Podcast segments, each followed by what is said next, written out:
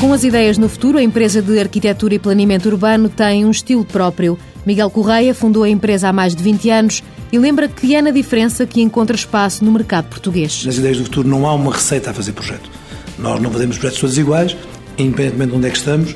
Nós fazemos os projetos todos diferentes por dois motivos. Em primeiro lugar, porque projetar para Trípoli não é igual de projetar para Luanda ou para hum, Budapeste. A Ideias no Futuro pretende contribuir para melhorar a arquitetura no mundo. Miguel Correia adianta os projetos que marcaram e que contribuíram para o crescimento. Nos primeiros anos, lembro-me da Estação do Rocio, fizemos a, a ligação ao Metro Restauradores, a renovação daquele edifício lindíssimo da Estação do Rocio, e foi um projeto muito interessante pela, pela dimensão que tem. E da, da mesma época, as docas de Lisboa, o famoso pós-hora, aquilo transformou as docas de Lisboa naquilo que hoje são conhecidas pelos restaurantes, os bares, etc.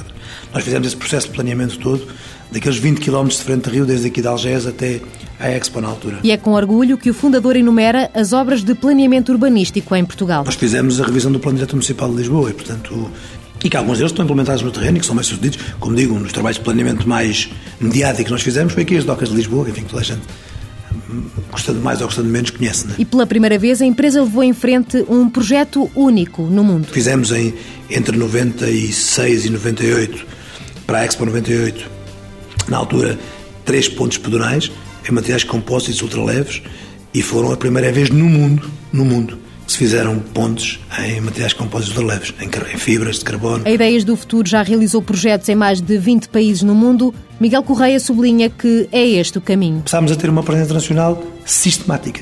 Nós, neste momento, estamos sempre a trabalhar no mercado internacional.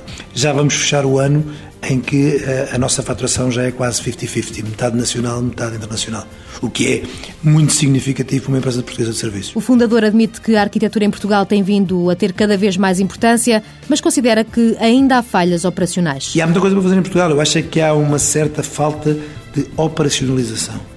As pessoas têm dificuldade em operacionalizar as coisas, em pôr as coisas a, a, a, mexer.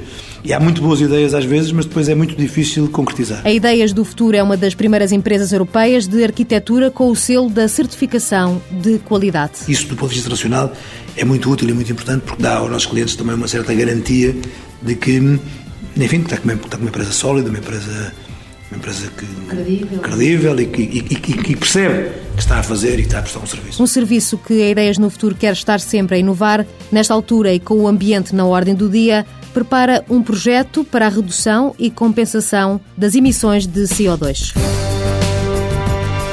Ideias do Futuro Projetos e Empreendimentos SA, fundada em 1987, sede em Lisboa, capital social 50 mil euros, faturação em 2008 3 milhões de euros.